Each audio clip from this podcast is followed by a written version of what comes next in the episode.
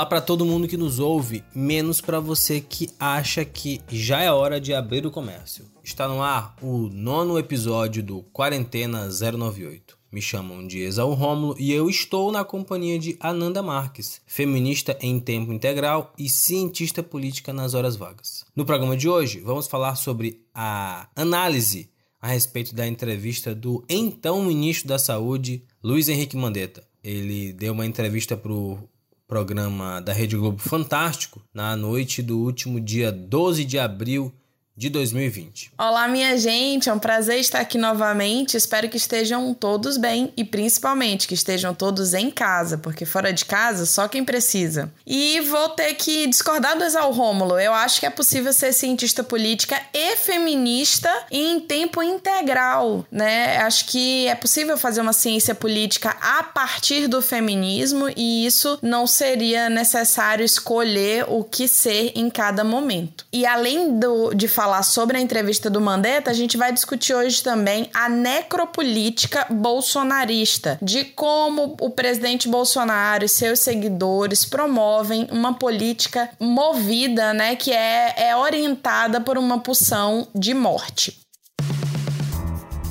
Quarentena 098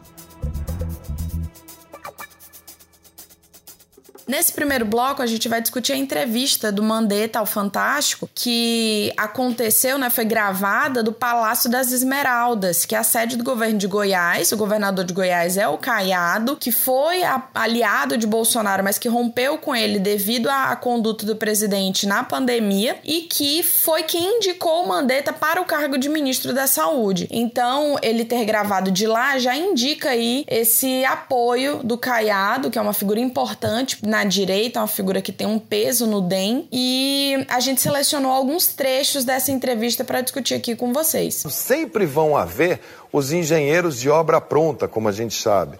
Pessoas que depois que você trabalha, que você faz o possível e o impossível para enfrentar uma situação, que depois da situação passada fala assim: ah, não, mas isso deveria ter sido feito assim ou assado. Bom, nesse trecho aí o Mandetta manda um recado ao Osmar Terra, que é a figura, né, que está ansiando pela queda do, do Mandetta, porque quer ser o ministro da Saúde. Inclusive, Osmar Terra fez falas contra o Mandetta, teve uma ligação de um jornalista para o Onyx Lorenzoni, que foi gravada e que o Onyx estava conversando com Osmar Terra, nessa conversa eles falavam do Mandetta. Então, quando ele chama, né, os engenheiros de obras prontas, ele está dando recado de que ele que tem trabalhado e que se ele for demitido do cargo, outra pessoa vai colher os louros do trabalho dele. Né? Além disso, a impressão que dá é que o Mandetta sabe que a demissão ela é certa. Talvez havia alguma chance dele ser demitido hoje e aí no domingo à noite ele dá uma entrevista dessa, né? Que é uma entrevista que ele tá dando o recado dele, principalmente aos opositores. E aí é interessante porque os opositores do ministro da Saúde estão dentro do próprio governo governo é, que ele forma, né? Ele é do governo Bolsonaro, mas os opositores dele estão dentro do próprio governo.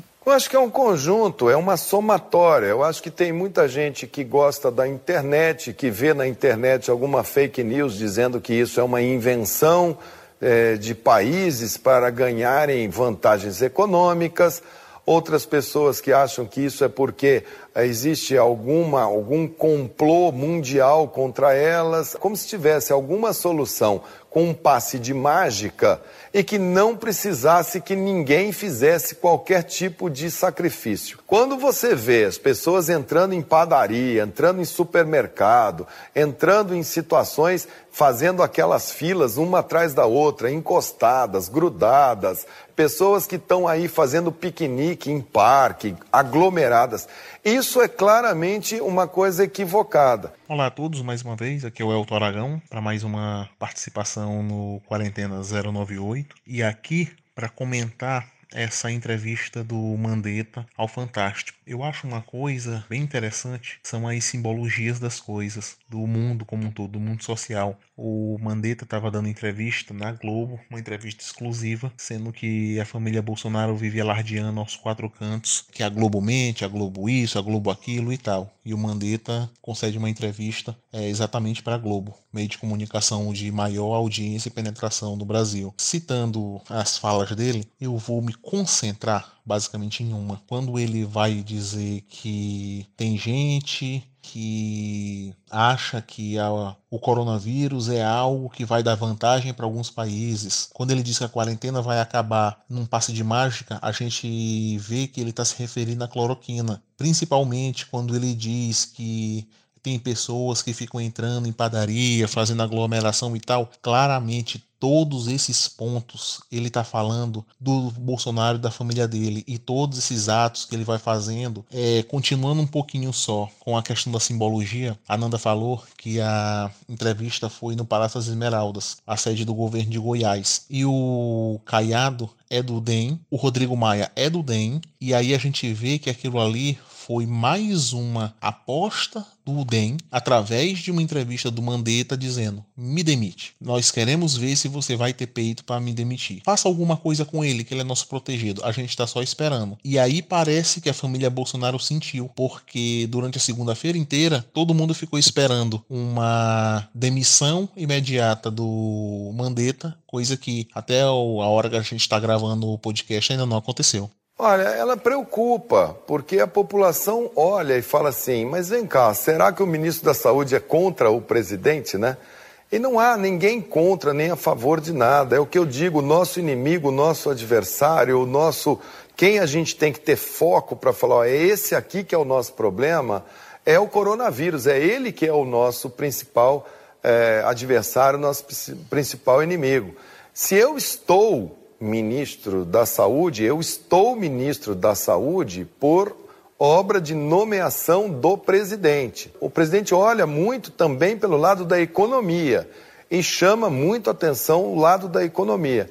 O Ministério da Saúde entende a economia, entende a cultura, entende a educação, mas chama pelo lado de equilíbrio de proteção à vida.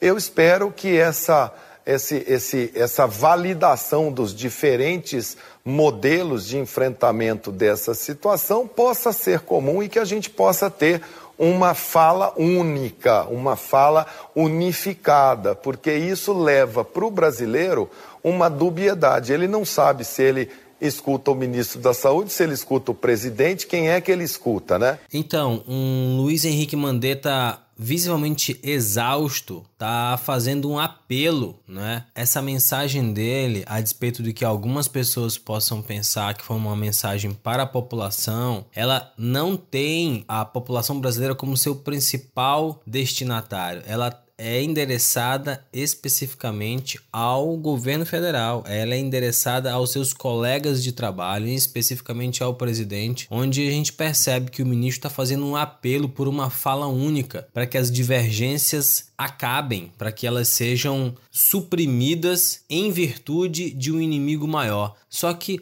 nós temos dito aqui desde o início dessa quarentena, desde o início desse formato do podcast 098, que não há uma única voz, não há um único comando dentro do governo federal e isso fica cada vez mais evidente com esse apelo, com essa súplica do Luiz Henrique Mandetta. Então você percebe que há sempre muita cautela, há uma espécie de reverência e ele está correto nesse aspecto, ou seja, se ele está ministro da Saúde é por uma indicação do próprio Bolsonaro, só que não não existem condições para que o governo ou para que a pasta avance, porque o entendimento do presidente é completamente diferente do que é, qualquer outro país do mundo está tentando realizar em termos de estratégias para mitigar as mortes, mitigar o tamanho do impacto que essa epidemia está causando, primeiro na vida das pessoas e, em segundo lugar, na economia dos países. Tem um outro aspecto dessa entrevista do Mandetta que diz respeito às habilidades dele enquanto um político profissional, né? Muita gente está olhando para o Mandetta como como um médico, técnico, como alguém que fica repetindo ciência, ciência, ciência, trabalho, trabalho, trabalho, como uma espécie de mantra, mas a gente vai discutir agora aqui um pouco desse componente político do Luiz Henrique Mandetta no Responde Cientista Político. A gente trouxe o cientista político Ricardo Agum para ajudar a gente nesse debate. Responde, cientista político. Responde, cientista político. Responde, cientista político. Responde, cientista político. Responde, cientista político. Responde, cientista político. Olá, amigos do podcast 098. Brevemente, o que podemos observar na entrevista que o ministro da Saúde, Mandetta, concedeu ao programa Fantástico é que ele é realmente um político sagaz, perspicaz e consegue fazer uma leitura do jogo muito interessante. O que ele fez foi criticar de uma maneira direta o chefe do executivo, mas sabendo do capital político que ele construiu em torno de si, em torno do seu nome nas últimas semanas. Percebe-se que essa fala, embora branda, ela foi dura, ela foi direcionada e ela certamente pode trazer algumas consequências. E só um ator político experimentado, sagaz, vivido, que consegue ter essa compreensão do jogo, é capaz de construir essa forma de lidar com a situação de uma maneira que, em certos pontos, parecem ser ponderada ou menos agressiva ou direcionada. Mas não se engane, Mandetta, a meu ver, ele sim é um político que consegue ter uma leitura muito interessante do jogo e, principalmente, não quer perder o capital político que ele tem em volta de si. É, a gente percebe que esse capital político que o Mandetta adquiriu ao longo da sua permanência à frente do Ministério da Saúde está sendo muito bem articulado, principalmente com a base do DEM, é o que a Nanda já havia dito. Ele grava é, na sede do governo do estado do Goiás, que é do Caiado, governador do DEM. Ele já tem o apoio do Rodrigo Maia, que é presidente da Câmara e é do DEM também. Isso precisa ser ponderado quando a gente já havia discutido aqui a respeito do isolamento político do Bolsonaro. E falando nisso, hoje, segunda-feira, 13 de abril, o Bolsonaro comentou na sua melhor característica o que foi que ele achou da entrevista do Mandetta de ontem. Presidente, o que, que você achou da entrevista do Mandetta ontem no Fantástico? Eu não assisto a Globo. Eu não vou perder tempo de uma vez assistindo a TV Globo agora. Bom, dá para ver aí qual a resposta do presidente quando ele é confrontado. Alguns dias atrás, Bolsonaro fez uma declaração de que poderia usar a caneta dele contra o Mandetta, né, ameaçando uma demissão. Mas quando o ministro dá uma entrevista confrontando o presidente, né, abertamente criticando a postura do presidente, se defendendo de várias acusações, é, com, quando, por exemplo, quando ele fala é, de fake news, de teoria da conspiração, o presidente vira para seus apoiadores nesse esse encontro matinal, que eu nunca vou me acostumar com isso, eu acho uma coisa estranhíssima. Ele vira para essas pessoas que vão sempre aplaudir o que ele disser e responde que não assiste a Globo. É esse o nível de debate público que a gente tem no Brasil atualmente. Quarentena 098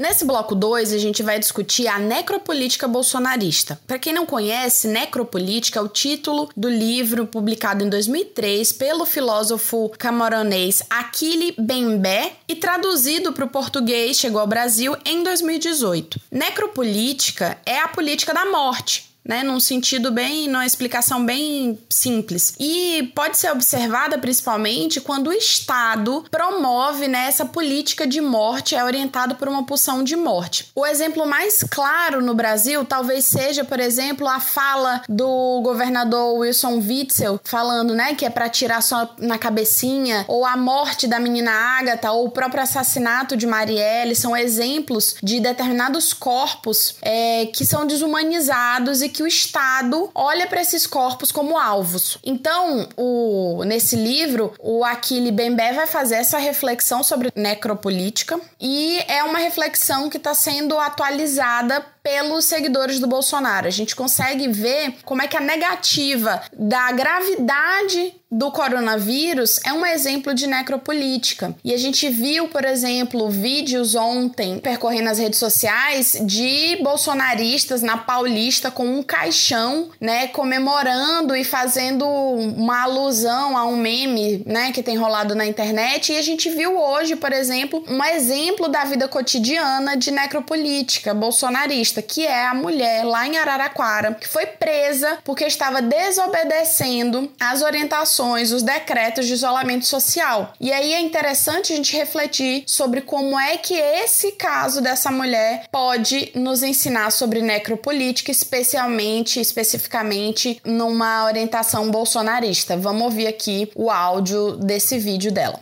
A Constituição está acima de decreto, qualquer decreto que for. É isso aí uma determinação do Esse circo de coronavírus não funciona comigo, tá? Esse circo de coronavírus é que armaram para implantar uma ditadura comunista, tá? Comigo não funciona, eu sou uma pessoa livre. Comunista do inferno! Comunista! Filma aí o circo! Puxa saco do PT dos comunistas! Filma aí! Puxa saco! É, a gente tem visto ao longo desses tempos diversos exemplos de como que o discurso oficial, né, de como que a narrativa principal em cima da negação dos fatos, da negação das evidências, a gente já vinha num movimento muito forte, muito presente de ataque às universidades públicas do Brasil. Então, isso vai só se intensificar a partir do momento em que eu tenho o próprio presidente negando o isolamento social, negando as estratégias que estão sendo adotadas no mundo todo para combater o vírus. Então, quando o Mandetta menciona, e a gente discutiu isso no bloco anterior, a respeito de um complô mundial, a gente percebe claramente isso no, no discurso dessa, dessa moça lá de Araraquara, que é uma cidade do interior de São Paulo, em que nós estamos lidando com um inimigo muito maior, eh, que é um inimigo muito ardiloso, que é um inimigo que está manipulando todos os elementos políticos, jurídicos, midiáticos em torno de uma pauta que é sempre maligna, que é sempre perversa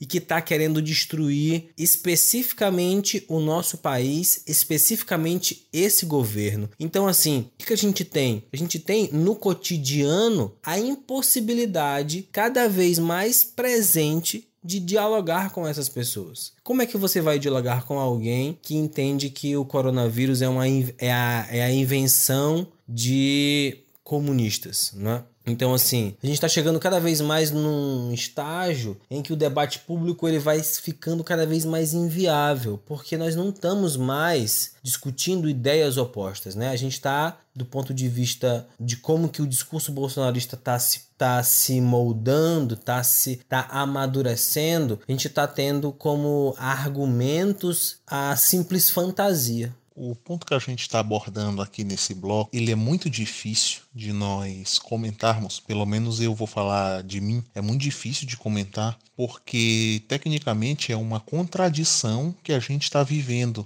No caso do Brasil, de alguns anos para cá, de poucos anos para cá. O que, que a gente está vendo? É, eu gosto muito de um texto de uma teoria, de uma forma de pensar, eu vou trabalhar melhor assim, do Norbert Elias, que ele trabalha em alguns textos dele a questão da civilização e da barbárie. Ao longo dos anos, das décadas, dos séculos e até dos milênios, o, a sociedade como um todo ela vem mudando e ela vai se aperfeiçoando, criando mecanismos de regulação, isso tudo para que a gente possa viver cada vez melhor. Quando a gente pega, por exemplo, é, estádios de futebol em São Paulo, quando existe torcida única, a gente está indo meio que na contramão da civilização, que o normal seria que as pessoas pudessem conviver cada vez melhor entre si, entre, entre os diferentes possam viver harmonicamente entre eles. Quando a gente pega esses casos da senhora que foi presa depois de quebrar a quarentena e o pessoal em São Paulo, na Avenida Paulista, zombando de mortes, a gente vê que a gente está muito, mas muito próximo de uma barbárie total. É, e aí é como eu venho comentando em alguns episódios anteriores. O Bolsonaro, ele não é extrema direita, ele é a barbárie e a gente vê muita gente é sendo representada por, pelo tipo de pensamento que ele expõe. A senhora é, na praça gritava: vocês são comunistas, é, isso é um plano comunista para a implantação de uma ditadura comunista e tal. A gente vê, por exemplo, que o antipetismo ainda está muito forte em uma parte da sociedade brasileira. Então, quando a gente eu comecei a, a essa explanação dizendo que era muito complicado para mim, eu não consigo pensar como essas pessoas pensam, de uma forma completamente macabra, de uma forma completamente desumana. Então, acho que a gente no Brasil, há alguns anos, a gente está indo meio que na contramão do que uma sociedade que pensa em mudar e viver de uma forma melhor entre seus membros faz.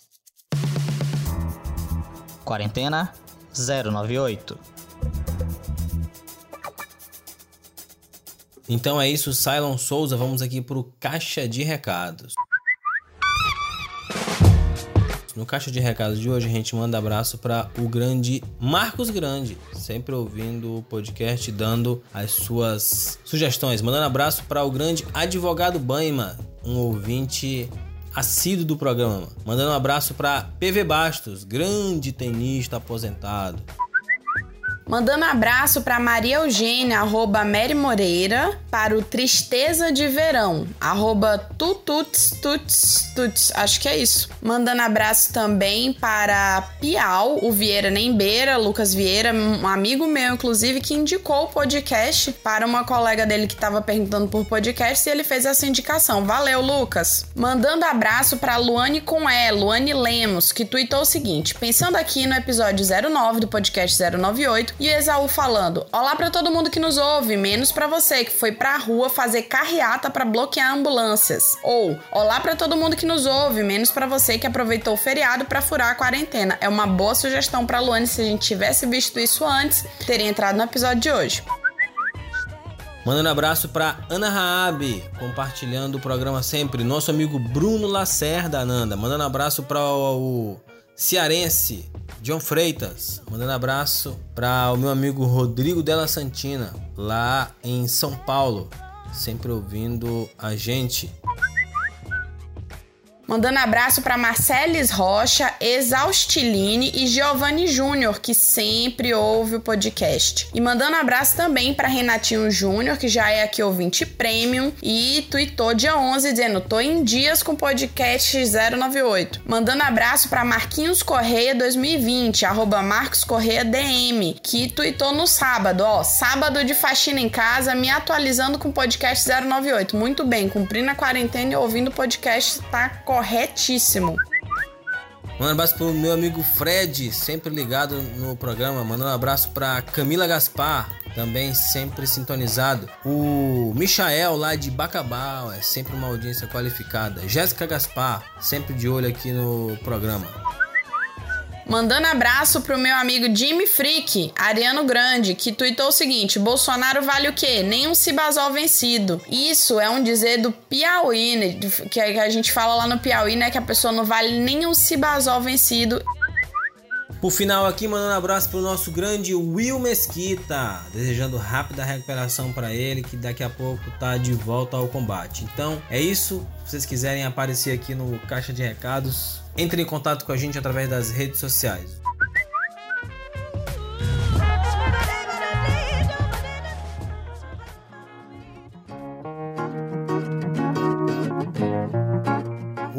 Quarentena 098 vai ficando por aqui. Lembrando sempre que esse programa é uma idealização de Exaú Rômulo e Ananda Marques. A produção é do Elton Aragão, o design é do Cainão Oliveira, o roteiro Ananda Marques e a edição e direção é do inoxidável Simon Souza. Abraço.